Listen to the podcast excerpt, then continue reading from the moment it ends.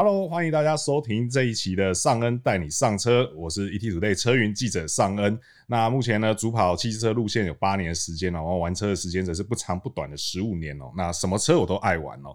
那今天呢，主要来跟大家聊的主题呢，就是电动机车超夯哦，夯到性能好到可以拿去跑比赛哦。那同时呢，我们今天请到了这个机车达人小三哦，那他不只是一位专业的车手，同时也是这个 Bike In 机车资讯网的这个总编哦。那我们欢迎小三。大家好，我是 Bike In 机车资讯网的小三。对，那今天找小三来聊这个主题哦、喔，其实主要还是因为我相信小三玩机车的经验哦、喔、是非常非常丰富。你可以大概跟大家介绍一下你玩机车到目前为止经验是怎么样吗？我刚刚听你讲，我才发现原来我玩车的时间比你久，一定比我久啊！那肯定比我久、啊，因为我从未成年的时候就开始偷骑机车，研究机车啦，所以现在其实也玩了十八年。对，那我大概呃十八岁之后，我就开始参加摩托车比赛，嗯嗯，然后后来是因缘机会之下就进了媒体这一块，是。对，那其实人生有很长一段时间都是在赛车场里面跑。我在赛车场里面骑车，先搞不好比在公路上还要多啊啊！对，okay. 那现在主要就是做一些机车的介绍啊、测试、评测，跟大家分享。是是是是，对。那其实虽然说听起来好像现在做媒体的工作比较多，是但是其实这几年你好像又回到赛车场去了。其实你知道，玩车人就这样，某一段时间就说不玩了啊，工作啦、当兵啊、退伍啦，不玩了哦，然后。现在发现呢，我们其实离不开，是是，真有这个机会还是会想要去比赛，所以今年我也陆续在参加一些电动车赛事、大档车赛事，是是是。所以我相信找小三来聊这个关于电动机车这件事情哦、喔，嗯、应该是没有找错人啦，应该是最佳人选、喔。今年我有很深刻的体悟啊。OK，好，那所以有兴趣的朋友记得我们就。还没订阅的朋友，记得要订阅哦。然后这一期节目我会非常精彩哦，请大家一定要好好跟我们一起聊下去哦。那电动机车其实，在我们玩车的这个时间内啊，嗯，它的时间其实还不算非常长，对。但是它的这个颠覆性啊，其实是感觉是超越我们过去任何一种车种，不管你过去玩的什么。尤其是在 Gogoro 出来以后，是因为以前我们骑过很多不一样的电动车，是，但是那时候电动车对我来讲，它就是一个很简单的代步工具，它就是比摩托车慢，比脚踏车快一点。对。可是自从 Gogoro 出来之后，我第一次骑，我老实说，我吓到，是因为我们以前没有骑过所谓高性能的电动车，是，所以我印象很深。那是有一次发表会后，然后因为我们同行是一个还有买一台电动车是 Gogoro，我就借来骑，我发现啊，跟我想象完全不一样。我觉得非常非常好玩，就是包含它的瞬间动力，或者说像它转弯的时候，它因为它有陀螺仪嘛，所以你回正之后，哎、欸，方向灯也不用打回来，等等，在使用上，我发现原来现在电动车跟我以前想象的截然不同了。对，哦，所以那时候虽然我自己没有买，但我对它留下了很好的印象。可是因为今年我去比赛嘛，对，哦，其实最主要是因为有一个车队的老板，他有多一台电动车比赛车，那时候聊了，他知道我还对比赛有一些兴趣，所以他就找我去试试看。那一起不得了，我再次震惊到了，但这一次是吓到，不是开心，因为第一次其实开心嘛。因为电动车它的一些特性哦，如果你把它放到比赛场上，你会发现它其实还是有蛮多不足的地方，是因为它的扭力，瞬间扭力是很大的，对，可它的车架设计并没有真的跟上它的动力。有点像以前我们小时候骑的 Dio 一样，就是以前二行程的那个神车哦，五十 cc 的，然后各种爆改这样。它很轻，是，然后你可以在它车上做任何动作，但是它的车架那个扭动的程度，或者是说当我们把车子压很低的时候，你发现它有点承受不了我们这样的蹂躏，所以。一开始我花了蛮多时间去习惯这件事情的，是，所以说，因为你过去比赛都是骑油车嘛，等于你这次电车是从今年开始还是今年？今年开始嘛？那毕竟路上骑着玩跟跑比赛是两回事。你当初刚要决定要跨入电动车比赛的时候，你有没有心里有没有一些坎，觉得说，嗯，就是可能需要克服，需要跨过去这件事情？因为那个时候确定要跑之前啊，我自己的考量很简单。因为台湾的油车比赛其实竞争非常的激烈。那像我们早期有比赛，因为台湾的制度是你只要拿到年呃不是单场拿到前三名，你下一年就是要晋级。所以像我拿的是 A 组的执照，那这么久没有回去比赛，你再去比高强度比赛会有点担心。那我坦白说，那时候我有点就是柿子挑软的吃。我看哎，电动车比赛的人没有这么多，我来试试看。而且因为我们在路上有骑过嘛，你觉得那个动力应该是可以驾驭的。哦，所以我并没有，其实我是抱着一个这个去应该会比较轻松，倒没有什么坎要过啦。哦，但是第一次骑完之后，发现那个坎蛮大的，因为车子的特性包含的瞬间出力，是包含整个车架的表现，其实让我非常的不适应哦。尤其是像以它的规格，我们对应到，因为它的马达是完全不能变更的，是。那以原厂提供的资讯，我们会认为说它跟一般 1.5cc 的摩托车是差不多的，但是因为是电动车，所以它瞬间的扭力很大。你会发现哦，你把车子压低的时候，你那个油门，我不知道该讲油门还是电门啊，一转。它那个瞬间的拉扯感是很强的，甚至轮胎会有点承受不了。那再来就是我刚刚有说到车架没有那么的强，所以很多以前我们习惯做的动作，你没有办法完全的复制在电动车上面。我一开始是用油车的方式骑，我摔得乱七八糟。每一次练完车回去，那车队老板是基于好朋友的心态，而且他是请我帮忙，所以一开始他很很鼓励我练车。后来他跟我说：“哎、欸，你为什么每次 回来都要花钱？负担开始有点大了。”对，那所以。那个时候对我来讲，心态上你要去克服。第一个是我们要去重新熟悉车辆啊，第二个就是它的马达不能改，所以大家的条件是相同的情况之下，你必须更努力的去 push 才能把秒数做出来。可是这又跟我刚刚讲的第一点有点冲突到哦，所以我坦白说，在正式开赛前那一个月哦，我我非常紧张，因为要花很多很多时间去适应。是，所以说这样听起来它的。逻辑好像跟一般油车有一点出入在。对，因为呃，如果假设回到动力部分，我说它跟 E O C C 差不多。对，那以前我们在骑这种车很简单，要尽量全油门。对，然后冲入弯道的时候，你就是晚一点刹车，然后早一点开油门，其实就这么简单。对，你尽量让全开油，就直线时间比转换时间长。对，哎，其实就 OK 了。但电动车它有一个罩门，是我觉得未来这几年都很难解决的。就是它电池的衰退，嗯嗯，那电池什么情况下会衰退？一过热，二就是你反复的加减速，你对它马达的负担会比较大。那同时它也会造成过热现象。那你可能比赛，因为像我们现在比赛啊，不管在什么场地都是十二圈，那这个数字是有特别含义的，因为经过他们仔细测试。第十三圈就会没电了。呃，好，所以现在在台湾的这几个 Go 卡场的场地啊，都设定十二圈。是，那十二圈还是会有差，因为通常到，因为我们那个电动车上面它会有电量显示。对，基本上在十三圈，你再怎么保守骑，那个电量都不够，就会进入所谓的保护城市啊。你的最高时速会剩下二十五公里。对，而且你转动油门，它其实没有什么反应了。对，OK，所以在这个情况之下，你要去。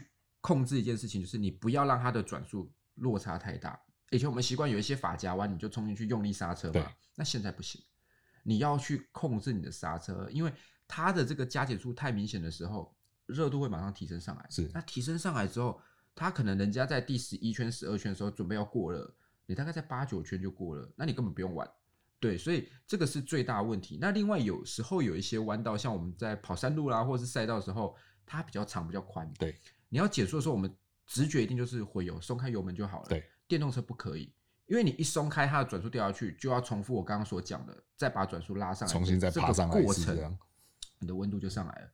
所以，它要违反我的直觉去做一件事情，是像那种大的弯道，我只要稍微减速哦，我油门是不能放的，我只能轻轻的去点我的后刹车。等于说，你要一边加速又要一边减速，这跟我们一般的直觉是。不太那个逻辑是完全反完全不通的，然后再来骑车的姿势啊，我们有时候常会开玩笑，现在北宜山路上有一些小屁孩啊，就是不太会骑车，他们很想模仿 GP 选手，他们会把身体挂得很出来，对，可车子还是直的，对，我们觉得那很好笑。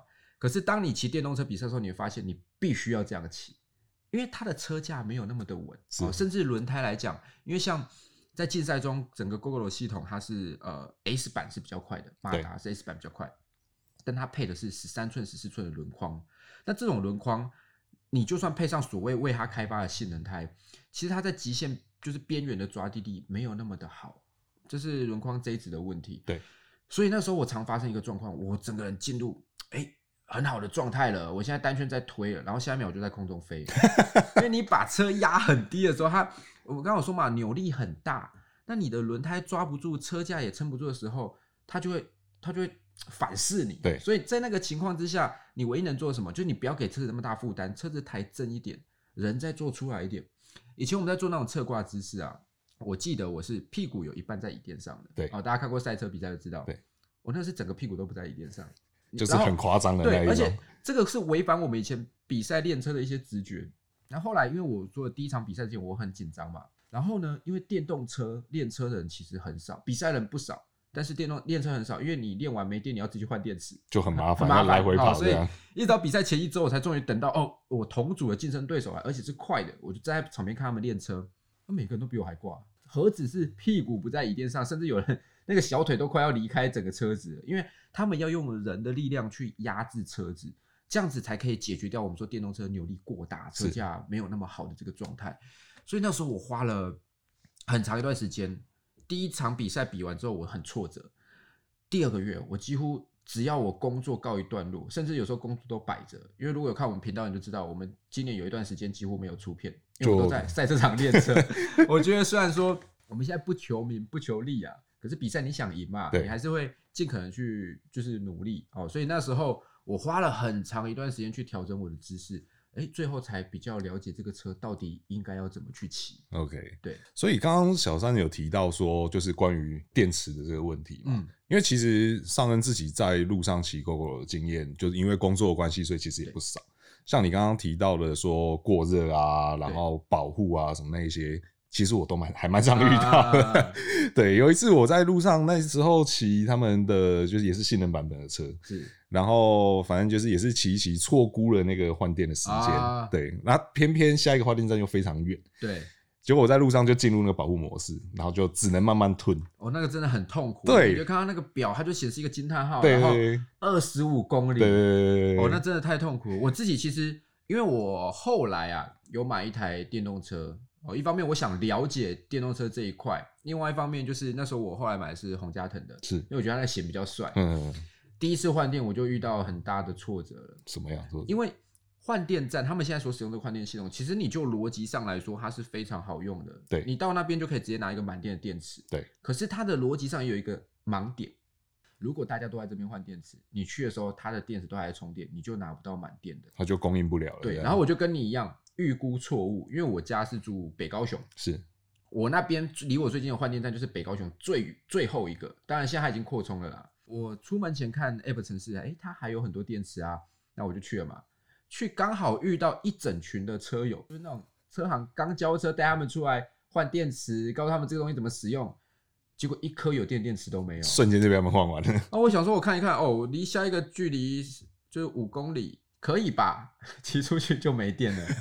哦，那一天真的很痛苦，所以后来我自己在骑电动车，如果在街上，我就会很小心的去控制这个部分。是，那比赛场上就更有趣了。我们都知道，你过热之后，或者说电量不足，它会进入保护程式。对。可是其实 Gogoro 它这一套系统啊，它为了让它可以顺利运作，它在你大概剩一半电力的时候，其实它电池就会有进入所谓的保护制度了。就是你敢如果在路上骑，你感觉不出来车变慢了，因为那个是很小的落差。可是，在比赛场上，你会发现它非常的明显。所以，如果大家有去看啊、呃，今年因为有一些赛会有转播嘛，对，比赛哦，最精彩的永远都是开始的那三圈，因为那时候电最满，电最满。然后我们可以去做一些，比如说延迟刹车啦，你去抢它的路线啊，因为你抢完之后减速以后，你车是有动力走的。可是比赛到过了一半之后，你会发现它变得非常的 peace。因为大家的动力都掉下来了，那那个差别在哪里？假设我们两个今天去比赛了，你的技术比我好哦，车子动力也很快的情况之下，一个弯道时速我们可能会差到二十三十公里。可是当你的整个电力都掉下来之后，你比我强很多哦，你出弯可能也比我快两三公里而已。所以到中后半段，不管你技术再好，技术再烂，其实那个落差就开始拉大了。我发现很多选手比电动车的，他们在最后那两三圈啊。都就没有做一些夸张的姿势，他们就坐着在看前方集团 厮杀，因为你再怎么追都追不到哦。所以这个东西我觉得是电动车，它在比赛上跟其他的赛事不一样，因为其他赛事像我们都喜欢看 MotoGP 嘛，是你在最后一圈最后一个弯都可能那是最精彩的时候啊。对，可是电动车它可能前面胜负底定以后，后面就是我们讲乐色时间，你把它消耗完，时间跑满就结束了。那这个就比较麻烦。那当然，大家后来也开发出一些小配包啦，因为。像比赛场，它为了要公平哦，所有电池都是统一规格。因为你现在去换电站，可能我早一点去，我换到是最新版的。对哦，晚一点它可能是比较旧的，那它效能就会有差了嘛。那比赛它为了求公平，当天哦，Gogoro 它本身它会在现场建一个临时换电站，你所用电池都确保是最新的，而且是他们挑过的，就是内部其实他们 R&D 部门都有测测过，就是性能输出都差不多的。好，OK，你拿到电池之后。那应该大家条件都一样嘛？对。但其实不是，因为我们要把电池哦稳定输出，最好就是让它温度低。大家都遇过热当机，尤其夏天，像我们有时候拿手机会协助采访，对不对？啊。那个天气一热的时候就很麻烦。对。所以我们拿到电池哦，有人会让它吹电风扇。那有没有人用冰块？吹冷气？有人让它塞冰块。大家会有各自的方式去解决，因为坦白说，这个是。技术上现有的限制啦，是。你你短短这两三年容量可能会变大，对，可是这个温度上很难去控制。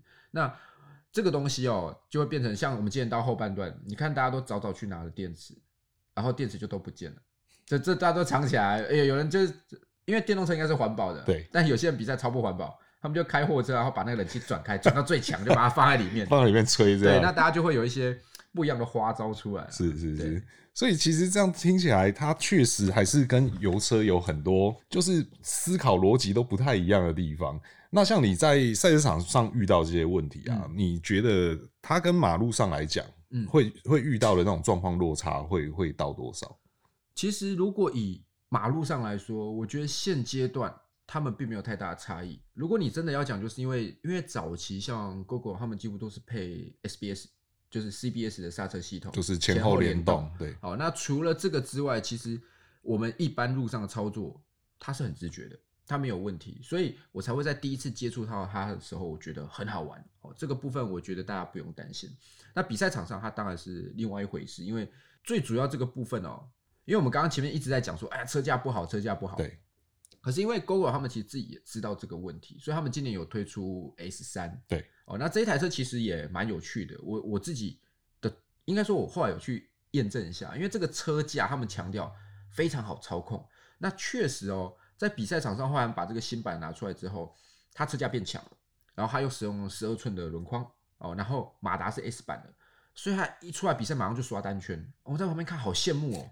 为什么他不用再做那么出来了？他车架怎么这么稳？对哦，但是你仔细想一下，S 三的车架跟三系列是一样的。对，三系列其实去年就发表了，是，可是他当时没有说他的车架很强，也就是说这一组车架，Gogoro 一开始就知道它的运动性是比较强的，但是那个时候他把它包装成买菜车，我不知道你有没有印象？就是莲雾头嘛。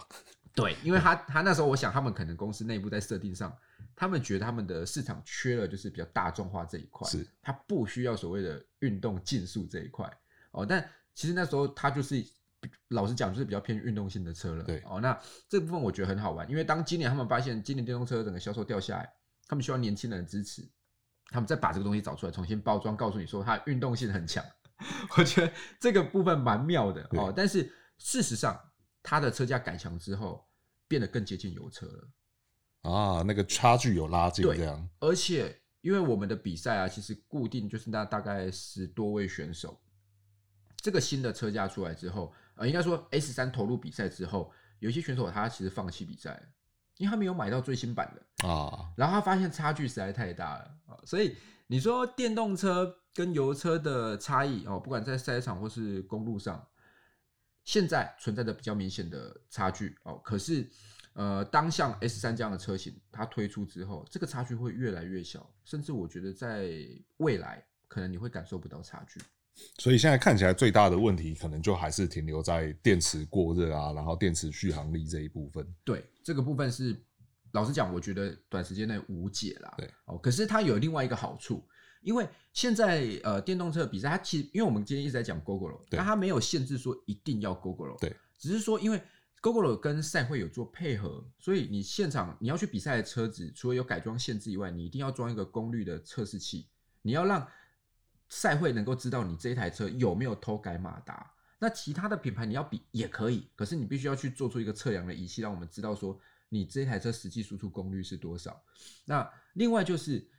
呃，其实我觉得电动车哦，今年我去比，还有另外原因，我自己其实是想推广的。我刚刚前面好像讲了他很多坏话，但其实我是想，我是想推广的，是，因为它改装限制很多，它马达不能改。对，那马达不能改是什么概念？基本上就跟我们的车子要去比赛哦，燃油车要去比赛，你引擎完全不能动。现在的规则是里面可以修改一些零件嘛，但它的规则是完全不能动，连排气管都不让你换。哦，但是你可以去调一下传动啊，就像电动车可以换个磁盘嘛。对，所以。一台比赛车，一台我们市面上买到的车子，你要让它变比赛车，其实不会花太多钱，因为你有钱，他也不让你花。你就是换轮框啊、避震器啊、呃后摇臂啊、齿盘、轮胎没了。这样起来大概多少钱呢？然后就看你选的贵还便宜。但是以现在我自己有去打听啊，如果以我先讲燃油车，是我今天买到一台一二五 cc 的车，我要比到有战斗力比赛的，就是你在 C 组，在这种所谓新手组里面要拿名次，你大概准备二十万来改车，你的车战斗力才可以跟前面的人一样。但是如果是电动车的话，其实大概五六万以内，甚至更少，因为因为避震器落差就很大了嘛。那这些东西是你可以去控制的，而且改完之后，这种因为我们都改过车，对，我跟你花一样多钱，不见得车会比你快，对，跟他那个不一样，那个大家车就是一样慢，所以一样，所以不会存在说我们讲台币战士、氪金玩家不会有这个问题，你只要避震器、轮胎，其实我觉得最省最省就是换避震器、轮胎就好了，是。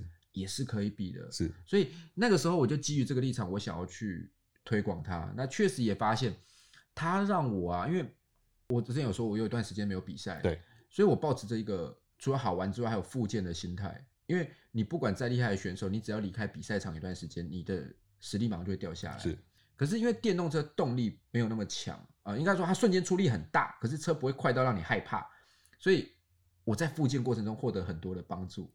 啊，因为你会很明显感觉到人比车凶嘛，啊，所以他让我大概在两三个月内就找回了以前的那种骑车的感觉，所以我觉得它的主要设定当然还是一般公路行驶啦，是哦，但是对于想要接触赛车运动或者说你想要好玩的人来讲，其实我觉得它的存在是很必要性的，对，它可以作为推广的一个很好的媒介。就是一来入门也算比较便宜一些，比较容易一些，然后二来是对人的负担相对没有那么大。对，大家用这个来练基本功是还蛮适合的。对，那你因为你刚刚其实有讲到电池啊，对，其实我觉得它现在最大问题哦，电池除了没电以外，就是像我练车，呃，现在国内的赛车场基本上啊，你一节就是十五分钟，对，十五分钟你要下来可能换组啦，或者你自己其实也累了。那我练了十五分钟之后，我发现我要花半小时去换电，因为比赛场是这样，你如果比赛当天他们是建了一个临时的换电站嘛，对，你用完就直接拿去交换就好了。是，可是如果你是平常自己去练车呢，那个换电站是不会开启的。对，那通常赛车场都是在郊外嘛，所以你就要开着车啊，载着那两颗电池，两颗电池，然后不不不不不不。骑个十几分钟，开个十几分钟去换电，再十几分钟回来，你会发现你一天下来，你换电池的时间比练车时间还长。那这个我觉得是可能不管是推广上啦，或者说我们真的自己要去玩的时候会比较有压力的。对，因为像我自己很简单，我的那个电动车比赛车，它已经完全的赛车化了。对。那我其实有遇过有些人他是骑代步车来玩的，那他发现他练车很痛苦诶。因为他不能够弄到没电再去换，他一定要保留过去啊，所 以所以他可能我练十五分钟花三小三十分钟去换电，是他可能是练十分钟，然后花三十分钟去换电，更不划算。对，那这个是现在比较急于要解决的问题了。是是是，所以电池问题其实看起来还是目前是算最大限制的地方。对，那这个真的也是我觉得所有包含汽汽车也是了。对，那当然汽车的电池因为。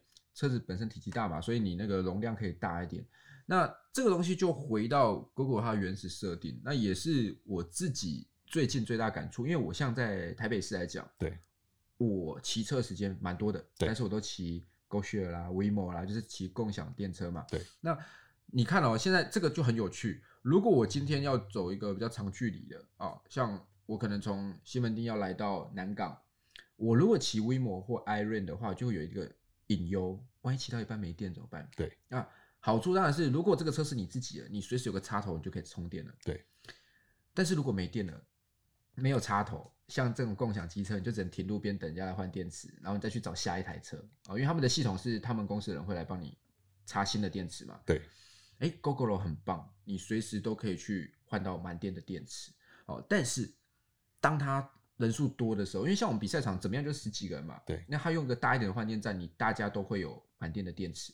可是你在路上不一样哎，他最近不是要盖那个 Super Station，呃，Super Go Station 嘛，大台的那一种。对，因为他发现一个，其实他们自己早就知道，我我之前有问过他们，他们一直不给我那个，对，他们一定有一个数学模型可以去算。对，我今天哦卖一百台车的时候，可能五个换电站够，那。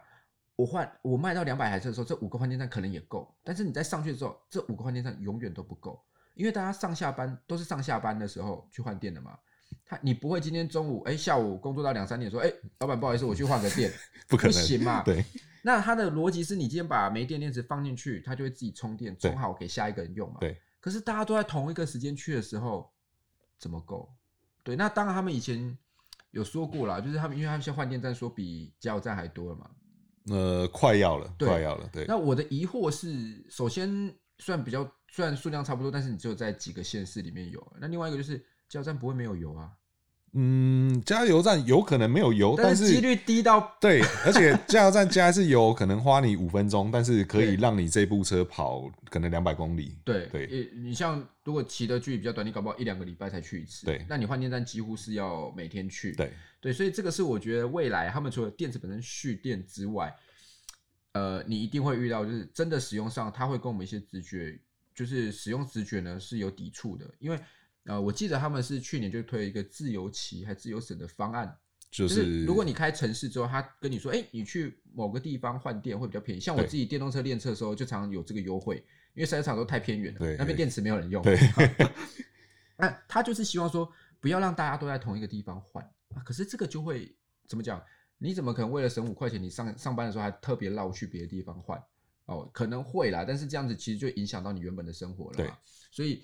这个东西现在已经有一点趋势出来了，可是你你如果有加入一些电动车的社团，时不时还是会有些抱怨啊，或者应该说，我觉得很有趣一点啊，你车子把油箱加满的时候，你会很高兴吗？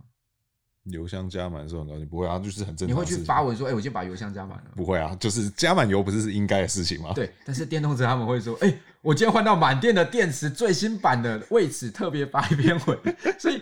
这个东西当然现在来以社群来讲，我觉得他们就是说分享啦，因为表示说公司有持续在推一些新的电池嘛。对。但是你你仔细去想那个逻辑，蛮蛮妙的，蛮微妙的，真的蛮微妙的。就是表示它其实是一个潜在的问题。那我相信很多人也注意到了。那这个接下来就看说整个不管是单一品牌像 GOGO，或整个市场上大家怎么去应对，这个是可以观察的。嗯哼，对。OK，那呃，像你的比赛车是。洪嘉腾的嘛，我记得是洪嘉腾的。那你的对手大部分都是 Gogoro 吗？还是、呃、大部分是 Gogoro，然后都是 S Two 为主。当然到后半段有加入 S 三。对对，那其实我因为我比较肤浅嘛，我们选车就选帅的，就是好看比较重要，很帅。对，那因为呃，因为 Gogoro 它本身出的车款之外，还有 PBGN，对，就是使用它这一套系统的车款，就是一个联盟这样子。雅马哈啦，宏佳腾啊，E-Ready 等等。对哦，但是。呃，我当时就是照外形去选，因为我觉得其他部分是一样的啊。哦，那可是后来发现一个问题，就是你选择 S 版的，就是十三、十四寸的轮框，所以这个东西会比较有限制。那一些赛会来讲，你不可以去变更到太细节。但我发现有些人会偷偷来。怎么叫偷偷来？因为像宏佳腾它也有出十二寸的版本，对，那个其实可以用更好的轮胎，对。可是它的马达就不是 S 版的。那有些人会拼装吗？哎，有一点这种概念，对，那呃，这个东西这里做的人不多啦，哦，但是现阶段就让我看到有点这个蛛丝马迹人这样弄啊、哦，但是你如果就回到车子本身条件，其实宏佳腾啊，呃，或者 GOGORO 出的 S2 系列，其实大家条件都是相同的哦。那比较有趣的是，因为我们对它最大印象，对 GOGORO 最大印象就是二零一五年那时候推 S One，对，一代版本，它真的很帅，对对对，而比赛场上完全没有人用那个车，为什么？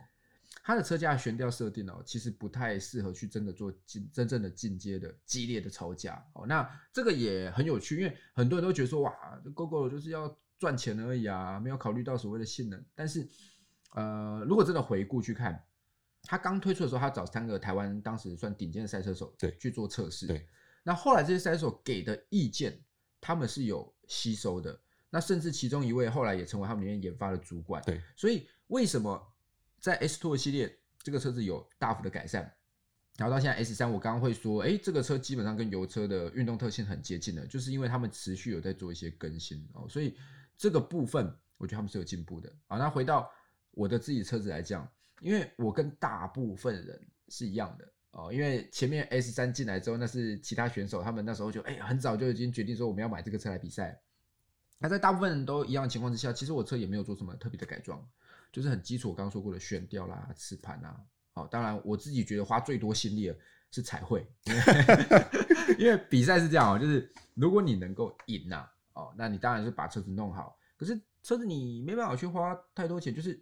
大家都一样的情况之下，那我们就把照片拍帅一点就好了。所以我花比较多的改装，大概就是外形上的改装。就是人家说的，就是即便你没有跑在前面，但是你的酷帅也要出来。是，骑帅不骑快，骑帅不骑 快。OK，那是呃，所以你明年还会继续跑吗？呃，我现在在评估，因为我自己是很想继续跑哦，但是呃，这个东西就是，其哎、欸，应该这样说，你刚刚在问我电动车比赛的时候，我想到了，其实应该是日本哦。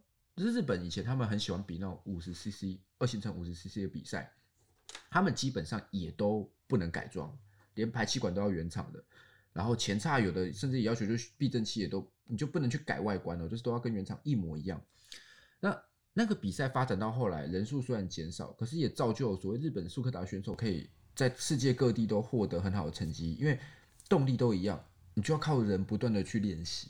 那我现在担心的就是说，因为电动车有点像。那个趋势，我不确定我有没有那么多时间练习啊。对，而且体重也会造成蛮大的差异哦，因为过热嘛，然后动力一样嘛，所以我发现呢、啊，一样在直线。我今年有一场比赛就这样，我很努力的在骑，可是我后方的选手他在直线就很轻松的超过我，因为我那时候有八十公斤，那位选手只有五十公斤，呃，在直线上造成非常大的差异啊、哦，所以。明年吗？我很想玩啊，老实说很想玩，因为玩这个车没有什么压力。是，那只是说你真的比赛还是希望赢。那在这个情况之下，我就要去思考一下，我是不是真的适合再花这么多时间上面？因为毕竟我们还是有平常工作要做，所以这个我还在考虑啦。对对，OK。那其实像我们聊了这么多啊，嗯、呃，我想可能有些人会觉得说，就是、嗯、呃，比赛这件事情，它到底对于车也好，对于人也好，人的部分其实你刚刚提的蛮多的，但是对于车的部分，可能很多人会没有一个概念，说它到底对这个东西进步有没有帮助？就是比比如说可能技术啊什么那一些，对啊，你的角度你怎么看？其实我觉得帮助很大，人我们讲很多就不提了哦。车的部分其实就回到我们刚刚说的，当初他找一些赛车手来给意见，那这个部分很有趣，因为据我自己得知啊，第一次他们就是有跟赛车手接触以后，其实他们的工程师整个团队是有点不太能接受的，因为有一些观念他们嗯不觉得有差，好像呃 Gogoro Viva 就是绿牌的那一台，其实如果你以它的设计来讲，我或你，我们今天要去认真骑它的时候，我会觉得不好骑，因为它的一些，因为像它那个避震器行程就很短嘛，对，你在骑的时候你会觉得，哦，这个车子就很玩具、很塑胶的感觉。可是他把售价压低，便宜嘛？那我们也发现，不管是现在在 GoShare 上应用，或是一些婆婆妈妈，他们是觉得可以接受的。所以，如果你的研发团队没有去接触到比较会骑车的人，或者说比较激烈的操驾环境，那你就会一直停留在那边，因为你得到资讯是，啊，他们都说可以骑，消费者没有问题啊。但是当你今天有到赛车场去，他们回馈，像我刚刚挑一堆毛病嘛，哦，这个车架太软了，那他们就会去改。那也是因为有跟赛车有接触，所以才 S Two 之后才会有 S 三，才有三系列这个车架诞生。那我自己在看发表会的时候，发现另外一个有趣的现象：S 三发表的时候，他们有找一些台湾的改装的厂商来做协力，所以包含避震器啊，包含链条磁盘啊，这些东西在他们合作的时候，因为你今天要能够在发表会上出现，甚至变成说是一个合作伙伴，你的东西必须经过他们的验证。那在验证情况下，等于 Gogoro 他自己也会吸收到外部厂商来的资讯。那我觉得这个对研发就会是很大的帮助，因为你的里面的人懂车，但是如果你完全没有去碰赛事，你不会知道他这样子用力骑会有什么样的反应，你也不会知道说哦，原来我还可以怎么做去让我车子变更好。所以我觉得去碰赛事对于 Google 对于电动车整个发展来说是很大很大的帮助啊。当然。他也没有想到有人会比赛前把车子的电池拿去吹冷气，所以会未来会不会这个部分他们再去做一些调整？搞不好啊，因为这些东西，你看这几年我们自己喜欢重型机车，对，MotoGP 的一些科技也都下放到一般的性能机呃性能的跑车上面去了，所以我觉得这个东西一定会有帮助，只是看说未来他们能不能有效的把这些呃经验啊这些技术都传承到。新的产品上面去，对，然后还有解决我们刚刚前面小三一直在抱怨的这个电池的问题哦，因为这个这个真的是蛮麻烦的。但是坦白说，我自己这样回头过来看，我们的电动车环境它的成长哦是有点我不知道用揠苗助长来讲会不会有点过分啊？就是你给它太多肥料了，因为投，因为它必须要让换电站够多，这个东西才可以做嘛。因为早期像 Google 它到德国去，它其实也是采用人工换电的方式，那是租赁的模式嘛。那这个东西。我自己看一看，我觉得也只有台湾可以推这样换电站啊。你你比如说我们去欧洲，到处都是古迹，怎么可能让你随便设这个换电站？那但是呃，在台湾现在把它做起来之后，呃，会变成一个盲点，就是大家常常在扣批评，就是 Google 所谓的官商勾结啊。当然这个很多细节我们今天不谈嘛。可是这个东西如果没有人帮助，你要去建造这么多换电站，那个资金太可怕了。对，然后还有土地取得，其实也是非常对法规相关的等等。那当然，运作到目前为止啊，像我昨天才看到，我有朋友在讨论，哎，换电站这个消防法规的问题。可是我们比较不负责任讲，其实你看，从一五到现在，倒也没发生过什么真的烧起来。有啦，就是一些那个什么酒驾去撞换电站的有，但它本体是没有什么太大问题。所以我相信他们在安全性上，在整体的规划上，他们是有呃很有计划的。那只是说这个部分未来一定还要再去做成长。那你才可以让更多人愿意不去买油车，然后去买电动车。是对，是。那其实我们讲到这边，你说买油车跟买电车的这个问题啊，嗯、因为其实现在也不是现在啦，其实也有一个议题也吵蛮久的，是就是关于补助这件事情。对，其实其实也呼应到你刚刚前面讲的揠苗助长的部分嘛。嗯、对，那这个你又怎么看？我我自己对于这种公共政策的看法其实都很简单，我比较不喜欢你去有差别待遇。啊、呃，应该说你不要让我觉得你在逼我改电动车哦、就是一定要买电动车才行。像他们之前，就我喜欢拿市区的停车位来做比较，因为像我我平常是住高雄嘛，那高雄捷运刚盖好时候，发生一件很吊诡的事情，就是停捷运站附近的停车格啊，大量的被划掉，诶，因此使得捷运的使用人数变得很少。因为他们的认知，在官员认知，他们就说：“哦，既然你今天要做捷运，那你出门可能就走路或者是搭公车过去。可是实际上不是，尤其像我们如果从双北要进，呃，就是从新北市要进台北市的时候，你一定是骑车到捷运站附近停好，然后坐捷运进来嘛。对。那这个东西就是思维逻辑上的不同。你今天你想要帮助电动车起来，你不要让我们觉得说：哦，那马上骑油车就遭到差别待遇。你今天一样都可以给补助，因为老实讲。就我自己的观点，我觉得电动车并不是唯一的解决之道哦。真正问题我们要的是环保嘛。所以当今天因为台湾的环保法规走在世界最前线嘛，对我我记得那个时候，呃，因为有时候到年底我们都问说，哎，明年什么车会不会进台湾嘛？对。那以前都是大家都摇头哦。那这两年这个 Euro Five 欧盟五期上路之后呢，哎，大家态度不一样了。车厂跟我说，这个有过 Euro Five。进得来，那表示说什么？表示我们的法规是走在欧盟的法规之前。对，因为他们更新法规之后，这些车能够通过他们的法规，就能够进台湾了。以前进台湾都要特规嘛，因为我们比较严格。那如果说今天这么严格的情况都可以通过了，那大家也愿意去换新车，因为你最终目标就是环保。对，那你家里爸爸妈妈的老车，他现在愿意，哎，油车便宜，他愿意换，那你就达到环保的目的啦。那就不一定一定要是电动车才可以真的环保嘛，而且电动车就算它真的很环保了，有一些县市你要推，真的就是有困难啊。尤其像，我觉得你刚刚讲到一个重点啦，我加一桶油我可以跑两百多公里，你看现在车子更省油的都接近三百，真的很夸张。我不用每天去，然后尤其我住山区，以前我们如果去那种像南横啊，他都会提醒这是最后一个加油站哦，你一定要加满油啊，如果没有油，带个保特瓶带着嘛。这些是电动车现在没办法克服的问题。所以你说你今天为了环保，我觉得你应该双管齐下，而不是就说啊，那你们以后就是骑电动车，电动车很多补助，我觉得这样是不对的。那如果今天真的像我们很自然的哦，电动车优惠很多，但是油车也有，我们希望大家有不一样的选择，重点是环保。其实大家会自行去做比较。那慢慢的、慢慢的，如果电动车真的好，其实消费者是最聪明的，我们一定会往那边去嘛。因为你看哦。现在电动车销售搬下来了，对。那我有去问，即便到今天，他们的消费者在买车的时候都还是会使用补助。哦，那补助有一些是一辈子只有一次的嘛？对。那为什么到现在还会有？因为表示说，其实大部分人都还是很在意这个补助的政策。哦，如果没有补助，可能就根本就不买车了。但是即便是这样，有一些人他还是会希望尝试电动车啊。那要做的是什么？政策你给予适当的补助即可，车子本身要进步，对，不然车子就算给你补助，这个车只要一百块就好了啊。